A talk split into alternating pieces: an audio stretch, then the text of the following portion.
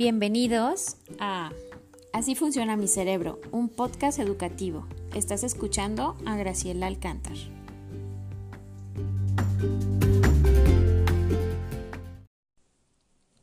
Hola, bienvenidos a esta cápsula de Así funciona mi cerebro. El día de hoy hablaremos acerca de la teoría de los tres cerebros y su función en el desarrollo socioemocional de los niños.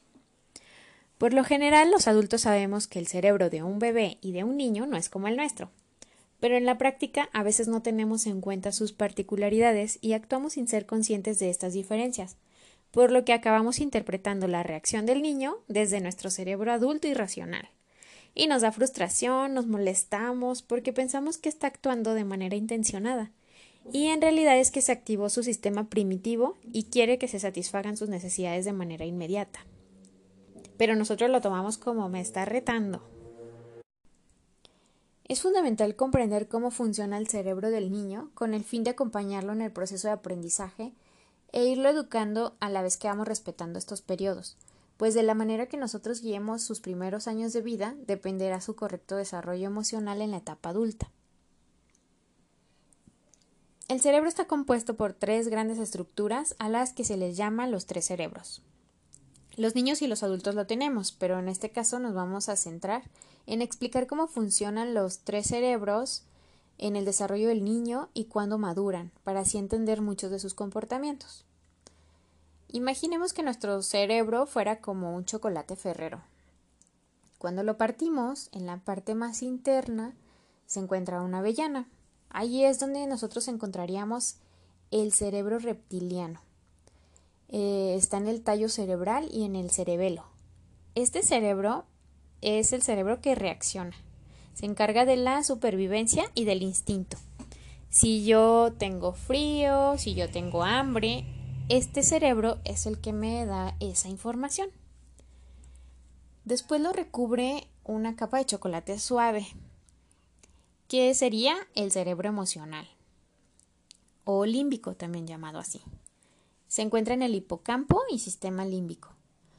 Este cerebro es el encargado de las emociones, de la memoria, de la rutina. Bueno, estas emociones también nos llevan a la motivación, pero en este momento es por un condicionamiento. Algo que me gustó, yo lo quiero volver a repetir. Algo que no me gusta tanto, lo, lo quiero evitar.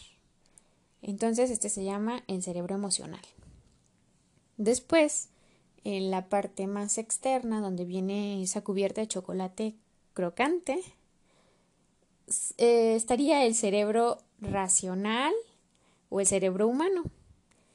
Este cerebro se encuentra en el neocórtex, que es donde ocurren las mayores interconexiones entre ambos hemisferios. Este cerebro es el cerebro que piensa, tiene la capacidad de aprender, de planear, de reflexionar, de hacer actividades complejas, como el lenguaje, el razonamiento, la toma de decisiones y otros aprendizajes académicos como la lectura y la escritura, el pensamiento matemático. Em, entonces, si pensamos en los tres cerebros, uno sería el que reacciona, el otro el que siente y el otro el que piensa todos tenemos los tres cerebros y los tres cerebros se interrelacionan, pero siguen una jerarquía en el desarrollo eh, desde el nacimiento, ¿no? Al momento del nacimiento, el bebé solo va a tener desarrollado el cerebro primitivo, que es el que le va a ayudar a la supervivencia. Ese le va a informar cuando tiene hambre, cuando se hizo del baño, cuando tiene frío. Y este cerebro sigue trabajando como alrededor del año y medio y casi llegando a los dos años, que es cuando comienza a trabajar el cerebro emocional o límbico. Aquí ya empieza a haber emociones, el niño se siente feliz, se siente enojado, eh, empieza a tener rutinas, como ya sabe cuando se escucha el biberón, viene la, eh, la toma del bibi o le van a dar de comer o ya llegó papá, sé que me va a cargar tal vez o que me va a sacar a pasear, a dar una vuelta al parque. Entonces, este va asociando experiencias que le causan una emoción y va siguiendo rutinas.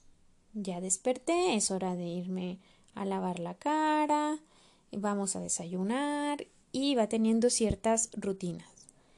Después, alrededor de los cuatro años, empieza a aparecer el, bueno, no aparecer, empieza a trabajar el cerebro racional. Y en este cerebro racional empieza a ver esta parte de, de un lenguaje ya más complejo, donde necesito planear cosas que quiero hacer, qué pasos tengo que seguir, donde debo de razonar y empiezo a aprender mucho más. Entonces, esa es la jerarquía en la que suceden estos tres cerebros. Todos nacemos con el cerebro primitivo en marcha. Este me, se encarga de protegerme, de la seguridad, de la regulación de mi temperatura corporal, de mi descanso, el sueño, la nutrición y lo seguimos teniendo durante todo el tiempo de nuestra vida. No tengo que pensar o decirle a mi cerebro, acuérdate cómo tienes que masticar para comer tal alimento, ¿no? Se hace instintivamente. En el caso de los niños, en el cerebro primitivo, los niños todavía no entienden el concepto de espera. Sus necesidades deben de ser satisfechas de manera inmediata, por lo tanto, cuando ellos tienen hambre, quieren que en ese momento solucionar ese problema, porque está trabajando el cerebro primitivo y entonces comienzan a llorar. Aquí, como te digo, no, no hay esta capacidad de espera. Entonces, cuando nosotros le decimos a un niño menor de dos años o de dos años aproximadamente, espérame, ahorita te voy a dar tal cosa, el niño no sabe en qué momento es ahorita y él puede empezar con una rabieta o enojarse, porque lo quiere en ese momento y no entiende cuánto es la espera y cuánto es en un momento, cuánto es ahorita te lo doy.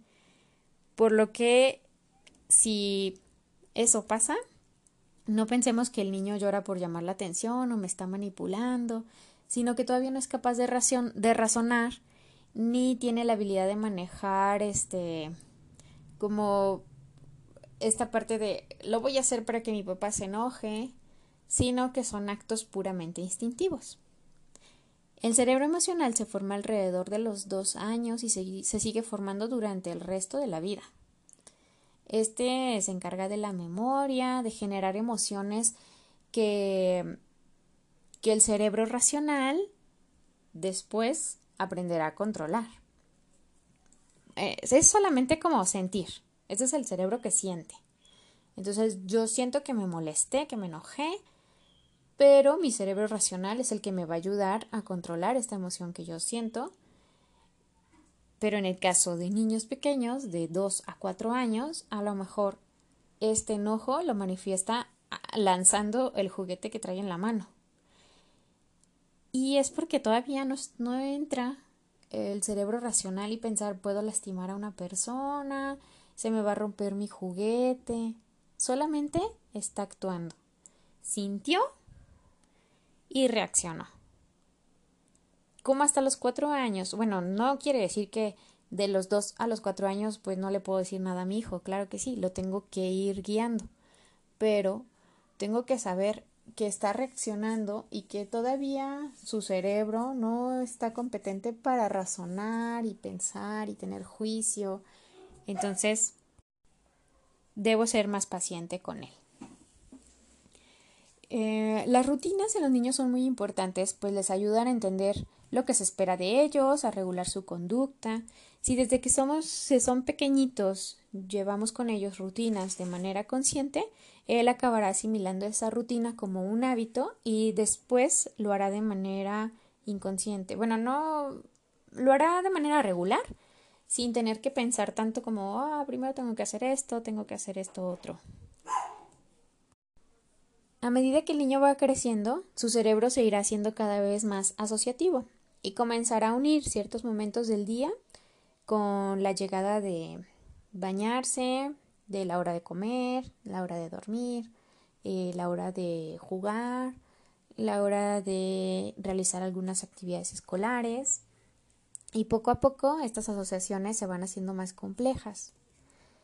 La manera de comunicarnos con los niños cuando son pequeños es dándoles información de esto que ellos están sintiendo.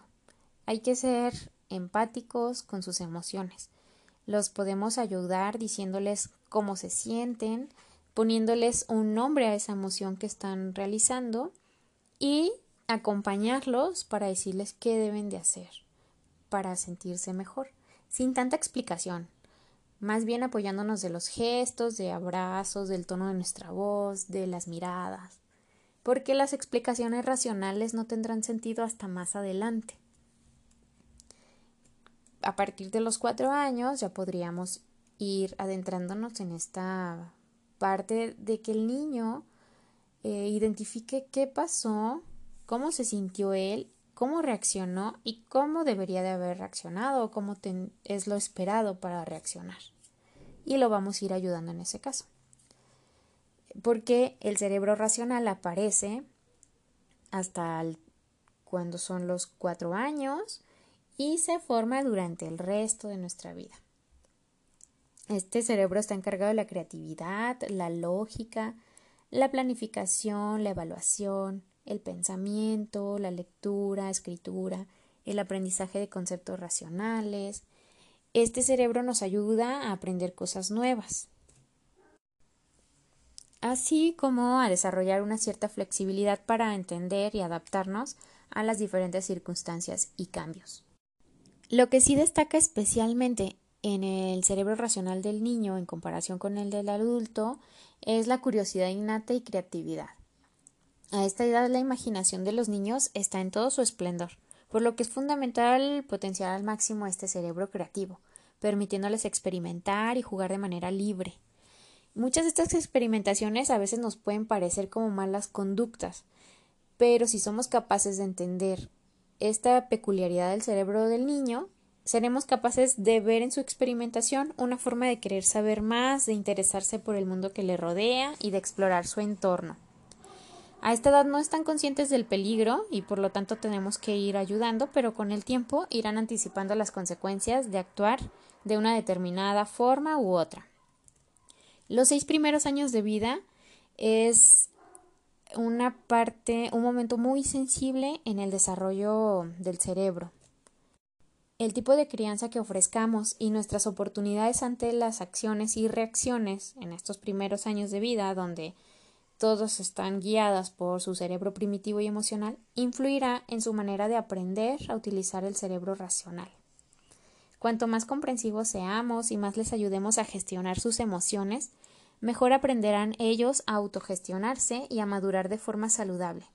Cuanto más daño les hagamos en forma de agresión física o verbal, abandonándolos o dejándolos ahí, ignorándolos, más podemos dañar su autoestima y su cerebro emocional, por lo que repercute negativamente también en el cerebro racional.